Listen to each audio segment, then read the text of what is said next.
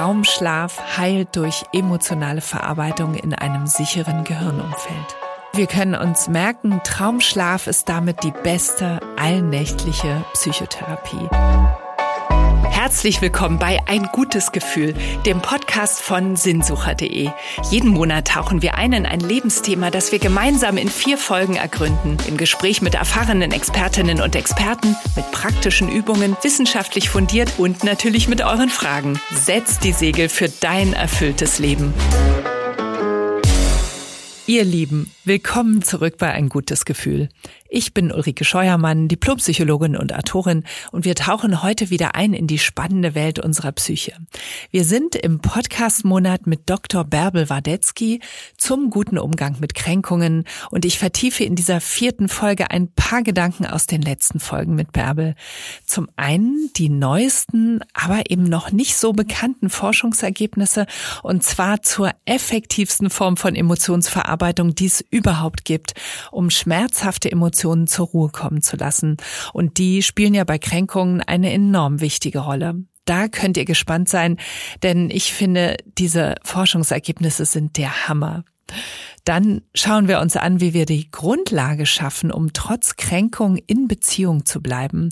Und drittens bringe ich noch einen weitreichenderen Gedanken ein, der mit einer grundsätzlichen Haltung zu Psychologie und zu Sinnfragen zu tun hat, warum nämlich die Beschäftigung mit sich selbst so immens wichtig ist, nicht nur für uns selbst und unser direktes Umfeld, sondern sie kann potenziell Auswirkungen im ganz Großen haben. Zum Abschluss also ein Gedanke, der sogar Psychologie und Philosophie miteinander verbindet und sogar noch die Politik. Es geht ja heute noch einmal darum, souveräner mit Kränkungen umzugehen. Und das heißt für Bärbel Wadetzky und für mich genauso, erst einmal die Kränkung mit allen schmerzlichen Gefühlen anerkennen, den Schmerz verarbeiten, die Emotionen abflauen lassen und dann mehr in Frieden damit kommen. Dann kann man sich im nächsten Schritt damit auf einer gedanklichen Ebene auseinandersetzen, mit sich selbst und natürlich möglichst dann auch mit der anderen Person. Und zu diesem ersten Schritt die Schmerzen wahrnehmen und verarbeiten. Dazu hatte ein Hörer in der letzten Folge geschrieben, dass er mit starken körperlichen Schmerzen beim Arzt war. Und der Arzt meinte dann, ja, manche Menschen haben mal hier und da ein bisschen Ziepen. Er hat ihn also überhaupt nicht ernst genommen und er wurde mit einem Schmerzmittel abgefertigt und hat sich einfach nur hilflos und gekränkt gefühlt. Und das sind diese Schmerzen, denen man sich dann vielleicht einfach ausgeliefert fühlt. Wie geht man damit um? Bärbel hat in der letzten Folge betont, dass es wichtig für den Umgang mit Kränkung ist, dass man Zeit vergehen lässt, erstmal drüber schläft, sodass der anfängliche Schmerz abklingen kann. Und genau daran möchte ich jetzt anknüpfen. Man sagt ja manchmal so leicht dahin, ah, oh, da muss ich erstmal drüber schlafen. Aber das beinhaltet viel, viel mehr Wahrheit, als man bisher dachte, wenn wir uns das auf der Grundlage der aktuellsten Forschungsergebnisse anschauen. Wenn es nämlich um die Verarbeitung Behandlung von seelischen Schmerzen geht, gibt es einen Königsweg, der leider noch nicht so bekannt ist, weil er eben sozusagen das Neueste aus der Forschung ist. Und der steht uns grundsätzlich allen zur Verfügung. Es geht um die therapeutische Wirkung des Schlafes, und zwar einer bestimmten Schlafphase. Hier ist vor allem der Traumschlaf gemeint, also der REM-Schlaf. Davon habt ihr bestimmt gehört. REM-Schlafphasen, die heißen so, weil sich dabei die Augen unter den Lidern schnell bewegen also Rapid Eye Movement, REM auf Englisch. Nun gibt es erst seit ein paar Jahren diese beeindruckenden Ergebnisse aus der Schlafforschung und die belegen, dass vor allem der Traumschlaf hilft, Emotionen zu regulieren, also abflauen zu lassen und psychisch stabil zu bleiben. Genauso auch nach einer schmerzlichen Erfahrung wie einer Kränkung wieder neu psychisch stabil zu werden. Wir gehen jede Nacht durch eine Art Übernachttherapie und schützen damit unsere emotionale und geistige Gesundheit. Und lange wussten die Schlafforschenden noch nicht, welche Funktion das Träumen eigentlich hat. Ja, früher dachte man, da denkt man die Zukunft voraus und man kann die Träume deuten. Oder sie haben eine tiefere, also der Inhalt hätte eine tiefere psychische Bedeutung, so wie bei Sigmund Freud. Aber jetzt wissen wir, dass beim Träumen vor allem die emotionalen Zentren im Gehirn aktiv sind, die beteiligt sind, um Emotionen zu erzeugen und eben zu verarbeiten. Und der REM-Schlaf ist tatsächlich das beste, in Anführungszeichen, Beruhigungsmittel. Und ich bin nach wie vor, habe ich ja schon gesagt, dermaßen beeindruckt von dieser Erkenntnis, denn das bedeutet, dass genug Schlaf einfach so immens wichtig für unsere emotionale Balance ist. Das wissen wir auch alle irgendwie. Wir merken, wenn wir ausgeschlafen sind, fühlen wir uns irgendwie gelassener und ruhiger oder auch so richtiger.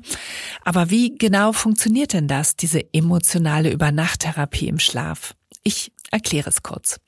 Wir erleben im Traum nämlich die zu einem zum Beispiel kränkenden Erlebnis dazugehörenden, beunruhigenden oder schmerzlichen Emotionen noch einmal neu, aber diesmal in einem sicheren, träumenden Gehirnumfeld.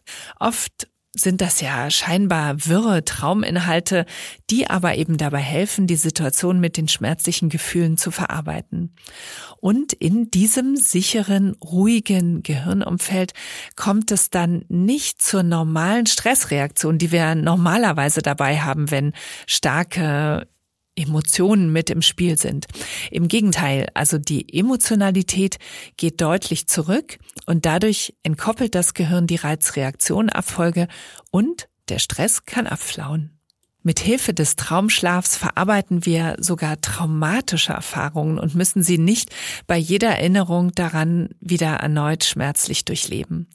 Natürlich funktioniert das bei manchen ganz stark emotionalen Erlebnissen nur mit vielen Nächten und genug Zeit und bei echten traumatischen Ereignissen benötigen wir dann auch weitere Hilfe durch andere Menschen, da müssen wir begleitet sein in einer tragfähigen und heilenden Beziehung. Aber ich finde, die Erkenntnis bleibt total beeindruckend. Traumschlaf heilt durch emotionale Verarbeitung in einem sicheren Gehirnumfeld. Wir können uns merken, Traumschlaf ist damit die beste allnächtliche Psychotherapie. Und sie ist super geeignet zur Vorbeugung von Kränkungen und zur Verarbeitung von Kränkungen. Tun wir also auch alles dafür, um den Traumschlaf zu fördern.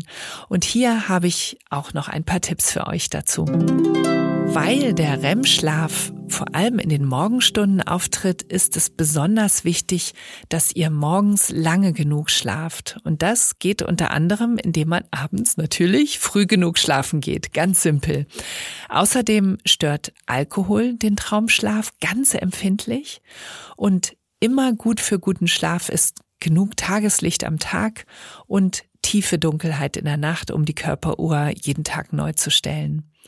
Und dann gibt es noch natürlich viele weitere Hinweise für genügend langen und erholsamen Schlaf, die ja auch recht bekannt sind. Die kann man auch an vielen Stellen nachlesen. Und ich rate außerdem immer noch, sich den Wecker zweimal oder sogar dreimal zu stellen. Erstes Mal zum Runterfahren und ruhiger werden am Abend, zum Beispiel mit einer stillen Selfcare-Zeit. Das zweite Mal damit man dann rechtzeitig überhaupt schlafen geht, vor allem wenn man morgens pünktlich aufstehen muss und wenn man vielleicht Eule, also Spätschläfer ist, so dass man sieben bis neun Stunden Schlaf bekommt, denn das brauchen wir in der Regel alle, um wirklich ausgeschlafen zu sein und eben genug Traumschlaf zu bekommen. Hier muss man übrigens, wenn man diese sieben bis neun Stunden rechnet, dann noch eine wache Zeit im Bett dazu rechnen. Daran denken viele nicht. Und das dritte Mal klingelt der Wecker dann eventuell auch morgens, wenn man zu einer bestimmten Zeit aufstehen muss. Zurück zur Verarbeitung von einer Kränkung. Später, nachdem wir eine oder ein paar Nächte darüber geschlafen haben und wenn dadurch die Emotionen abgeflaut sind, dann kommt der nächste Schritt, in dem wir uns weiter mit uns selbst auseinandersetzen können. Der erste Königsweg, hatte Bärbel ja immer betont, ist hier die Selbstwertstärkung. Und das ist einfach enorm wichtig zur Vorbeugung und zur Nachsorge bei Kränkungen. In dem Zusammenhang war ich ja in der zweiten Folge näher auf eine Möglichkeit der nachhaltigen Selbstwertstärkung eingegangen, indem man ein inneres Selbstgespräch in Du-Form einübt, also anstatt in Ich-Form, so wie man sonst meistens mit sich redet. Und eine andere Möglichkeit der Selbstauseinandersetzung mit einer Kränkung hat Bärbel in der dritten Folge in der letzten Woche nochmal betont. Wir können uns Fragen stellen. Nicht nur ein Freund kann solche Fragen stellen, eine Therapeutin oder ein Coach, sondern auch wir selbst. Und hier schlägt Bärbel zum Beispiel vor, sich zu fragen, warum ist mir meine Reaktion auf diese Kränkung als Schutz denn eigentlich so wichtig? Wenn jemand zum Beispiel eine Mauer gegenüber einer anderen Person errichtet hat? Oder warum ist mir das Weinen so wichtig? Oder der Rückzug oder der Beziehungsabbruch? Welche Funktion hat das? Was habe ich davon? Und auch die Frage, wo sitzt mein Wunderpunkt? Was muss die andere Person tun, damit ich mich gekränkt fühle? Zum Beispiel gerade, wenn sie Bemerkungen zu meinem Aussehen macht. Und auch die Frage, was passiert da, wenn ich mich zurückziehe? Und wenn man das näher erkundet und Antworten darauf findet, dann kann zum Beispiel die Erkenntnis entstehen, okay, ich schütze mich vor dem Schmerz, indem ich den Kontakt vermeide. Dann kann man erstmal diese Reaktion einfach würdigen, vielleicht sogar mit einem Dank. Danke an diese Mauer, die mich in meinem Leben schon oft vor noch schlimmeren seelischen Schmerzen geschützt hat. Aber künftig musst du hier nicht stehen bleiben, sondern du kannst ab jetzt etwas Neues entwickeln. Du kannst zum Beispiel sagen, danke, liebe Mauer, du hast wichtige Dienste in meinem Leben geleistet und warst eben oft lebenswichtig, aber heute brauche ich dich nicht mehr. Jetzt kannst du neue Erfahrungen machen und dadurch dauerhaft etwas Neues entwickeln. Denn wir sind ja mit unseren Gehirnen so unglaublich veränderungs- und lernfähig. Das ist ja das Tolle. Und die neue Erfahrung wäre dann eben meistens, sich auch mit der anderen Person auseinanderzusetzen, nicht nur mit sich selbst. Das ist der zweite Teil des Königswegs für einen souveränen Umgang mit Kränkungen. Und auch wenn es schwer fällt und du vielleicht sehr hoch und weit über deinen Schatten springen musst, über deinen Stolz, deine Unsicherheit oder Ärger, wenn du es ansprichst, führt das in die Beziehung. Jetzt wird der ganze Prozess der Verarbeitung nämlich beziehungsorientiert. Du machst eine neue Beziehungserfahrung und das ist der Erfolg schlechthin. So kannst du wirklich neue Erfahrungen für einen neuen Umgang mit Kränkungen machen. Wie schafft man das? Wie springt man hier über den eigenen Schatten? Ich weiß, gerade das ist meist so schwer. Und viele würden lieber in ihrer Position bleiben und auf die andere Person schimpfen, sich im Opferdasein baden, aber dann sich letztlich auch nicht bewegen und weiterentwickeln. Zum einen ist es schon mal gut, sich zu vergegenwärtigen, dass die Person, von der man sich gekränkt fühlt, nicht die Böse ist, um von einer Täter-Opfer-Aufteilung wegzukommen. Wenn wir im Gespräch bleiben, dann wird ja eigentlich immer ein differenzierteres Bild sichtbar mit Beweggründen auch auf der anderen Seite, auf die man oft erstmal nicht gekommen wäre. Und bei den Fragen unserer Hörerinnen und Hörer in der letzten Woche wurde zum Beispiel sehr deutlich, wie auf beiden Seiten der Kränkung um einen guten Umgang gerungen wird. Da gab es eine Frau, die hat geschrieben, dass ihr Partner schnell von ihren Aussagen gekränkt ist die sie selbst eben überhaupt nicht schlimm findet. Und sie hat dann gefragt, wie kann ich mich so verhalten, dass mein Partner nicht so schnell verletzt ist? Also sie war sehr damit beschäftigt und hat wirklich versucht, da was zu verändern und wusste aber eben offensichtlich noch nicht so recht wie. Ja, und diese Frage, die könnte sie dann eben gut auch ihrem Partner stellen. Sag mal, wie kann ich mich so verhalten, dass du nicht so schnell verletzt bist? Was brauchst du? Und schon sind beide in der Beziehung und im Kontakt und können etwas Neues entwickeln. Und ohnehin sind, wenn wir jetzt dazu kommen, wie man die Beziehung und das Gespräch gestalten kann nach einer Kränkung, Fragen enorm wichtig. Also anstelle von Vorwürfen, Gegenangriffen oder Rechtfertigungen. Fragen sind immer gut. Und da könnten Fragen zum Beispiel sein, wie geht's dir damit, wenn ich dir das erzähle? was waren denn eigentlich deine Beweggründe dafür, dass du das gemacht oder gesagt hast? Oder auch, kannst du denn verstehen, warum es für mich so kränkend war, jetzt wo ich dir davon erzählt habe? Fragen sind das eine und auch die recht bekannten Ich-Botschaften, die helfen enorm im Gespräch über eine Kränkung. Die helfen immer in Gesprächen, also in Beziehungsgesprächen. Wenn man eben sagt, ich fühle mich gekränkt, anstatt du hast mich gekränkt.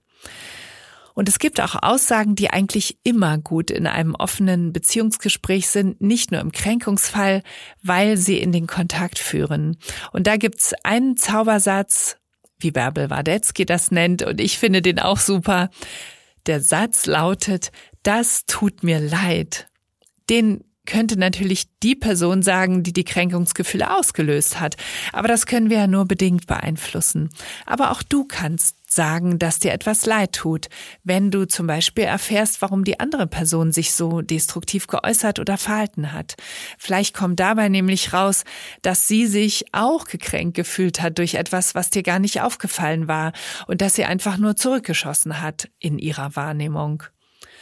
Wenn man sagt, das tut mir leid, heißt das ja nicht, das destruktive Verhalten gut zu heißen. Du kannst dich trotzdem parallel dazu ganz klar abgrenzen und zum Beispiel sagen, so redest du nicht mehr mit mir. Wenn dieser Zaubersatz das tut mir leid, echt ist, dann erkennst du damit das Leid der anderen Person an und zeigst, dass du ihre Perspektive sehen oder sogar mitfühlen kannst. Und meistens wird es dann natürlich für die andere Person auch leichter, wiederum zu sagen, ja, mir tut's auch leid, wenn ich dich damit gekränkt habe. So, und jetzt greife ich zum Abschluss noch einen weiteren Aspekt aus dem Gespräch mit Bärbel, der mich über alles andere hinaus noch sehr beschäftigt hat. Und ich würde sagen, uns beide, Bärbel und mich, ähm, hat es sehr bewegt und das war ein kostbarer Gedanke für uns, nämlich über den größeren Sinn, warum man sich überhaupt mit dem Thema Kränkungen beschäftigen sollte oder sogar überhaupt mit Psychologie und Selbstauseinandersetzung ganz generell. Und ich hatte in der zweiten Folge äh, nochmal ausgeführt, dass Kränkungen in ein Gefühl von sehr existenziell sich abgelehnt und ausgestoßen fühlen, führen können, weil es ja eben dann auch immer oft um einen Beziehungsabbruch geht. Und das passiert immer dann, wenn die Kränkung nicht konstruktiv verarbeitet werden kann. Dann würde man nämlich in der Beziehung bleiben und sich irgendwie auseinandersetzen, so wie es, wie wir es uns ja gerade noch ein wenig angeschaut haben. Immer wenn der Kontakt abbricht, weil der Schmerz zu groß ist, weil die Wut, die Empörung übermächtig sind oder eben auch sogar Rachegedanken vorherrschen. Und ich hatte sie in dem Zusammenhang mit dieser existenziellen Perspektive nach ihrer Einschätzung gefragt, wie sehr Kränkungen auch das Weltgeschehen und erschütternde oder gewalttätige Entwicklungen mit beeinflussen, wie da ihre Haltung dazu ist. Ja, und da waren wir uns einig, aus einer enorm schmerzlichen Kränkung, die nicht adäquat verarbeitet wird, wie wir es hier ja anregen, da entstehen oft ebenso enorm starke Racheimpulse. Ich will's dir heimzahlen, verbal oder körperlich, und daraus entstehen Morde. Daraus entstehen Kriege. Die Welt wäre ein friedlicherer Ort, wenn Menschen anders mit Kränkungen umgehen würden. Männer würden ihre Frauen nicht ermorden, wenn sie sich von ihnen trennen. Kriege würden nicht geführt werden, weil man einen Konflikt im direkten Kontakt und im Gespräch austragen würde, anstatt ihn mit Beziehungsabbruch und stattdessen Rache und Gewalt fortzuführen. Amokläufe mit vielen Toten und Selbsttötung würden nicht stattfinden müssen, weil der Amokläufer die Kränkungen, die dem vorausgehen, bewusst bewusster und friedlicher verarbeiten könnte. Und damit ist das, was wir hier tun, absolut sinnvoll, auch in einem größeren Zusammenhang.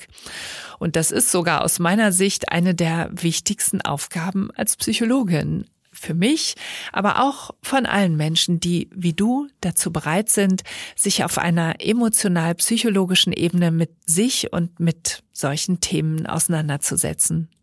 Der größere Sinn ist dann, anderen und sich selbst zu helfen, mit ihren Emotionen gut umzugehen, bewusst umzugehen und dadurch mehr Verbindung und Kontakt untereinander zu ermöglichen. Und das hat eine so weitreichende Bedeutung für ein friedlicheres Miteinander und eben sogar für den Weltfrieden. Also ganz groß gedacht sind wir beim Sinn von der Beschäftigung mit Psychologie und mit persönlicher Entwicklung. Und dann ist die Psychologie auch philosophisch und dann ist sie sogar auch politisch. Und das ist eine vollkommen andere Sichtweise, als wenn man Psychologie als selbstbezogenes, um sich selbst kreisen sieht, wie das manchmal immer noch abwertend getan wird. Ja, ich finde, so etwas kann auch mal in unserem Podcast vorkommen, denn es geht hierbei ein gutes Gefühl ja nicht einfach um ein leichtes Spaßgefühl, so easy peasy life, was natürlich auch toll ist, aber im Hintergrund gehört eben viel mehr dazu, was du mit uns im Lauf der Zeit auch gemeinsam hier weiterentwickeln kannst, nämlich innere Freiheit, ganzheitliche Gesundheit, Verbundenheit mit sich selbst und mit anderen. Und damit ist es eine enorm wichtige Arbeit für Frieden und für Liebe. Also, nochmal abschließend, wenn ihr einen guten Umgang mit Kränkungen etabliert, so führt das in Beziehung und Kontakt und verhindert unnötige oder lang andauernde Schmerzen. Es verhindert Vereinzelung, Rückzug, Depression oder eben auch die Kehrseite mit Rache, Gewalt oder jedenfalls Destruktivität. Und damit seid ihr hoffentlich hoch motiviert, euch mit diesem existenziellen Thema auseinanderzusetzen und über einen guten Kontakt zu euch selbst und zu anderen die Macht der Kränkung zu entkräften. Wir kommen für heute zum Schluss dieser letzten Podcast-Folge von Ein gutes Gefühl zum Thema Kränkungen. Danke, dass du dabei warst. Für mehr von Bärbel Wadetzky über das Thema schaut gerne bei ihren Online-Kursen auf sinnsucher.de. Den Link findet ihr wie immer dann in den Show Notes. Nächste Woche steigen wir dann in unserem nächsten Themenmonat ein und ich spreche mit Franka Cirutti über das Nein sagen ohne schlechtes Gewissen. Ich bin schon ziemlich gespannt, was Franka dazu erzählen wird, denn das innerlich freie Nein sagen, das brauchen wir alle und gleichzeitig ist es immer neu, oft so schwer, Nein zu sagen und sich leicht und klar abzugrenzen, eben nämlich ohne schlechtes Gewissen. Ich hoffe natürlich, ihr seid dann wieder mit dabei und am besten abonniert ihr dafür den Podcast direkt, um keine Folge zu verpassen. Ich freue mich jedenfalls auf euch. Und wie immer freuen wir uns natürlich auch über euer Feedback oder Wünsche für weitere Themen und Expertinnen und Experten hier im Podcast. Schreibt uns dazu eine E-Mail an kontakt.sinnsucher.de oder auch bei Instagram oder Facebook. Alle Details findest du wie immer hier in den Show Notes oder unter sinnsucher.de slash podcast. Also dann bis zur nächsten Woche mit Franka Cirutti. Alles Liebe für euch und viele gute Gefühle.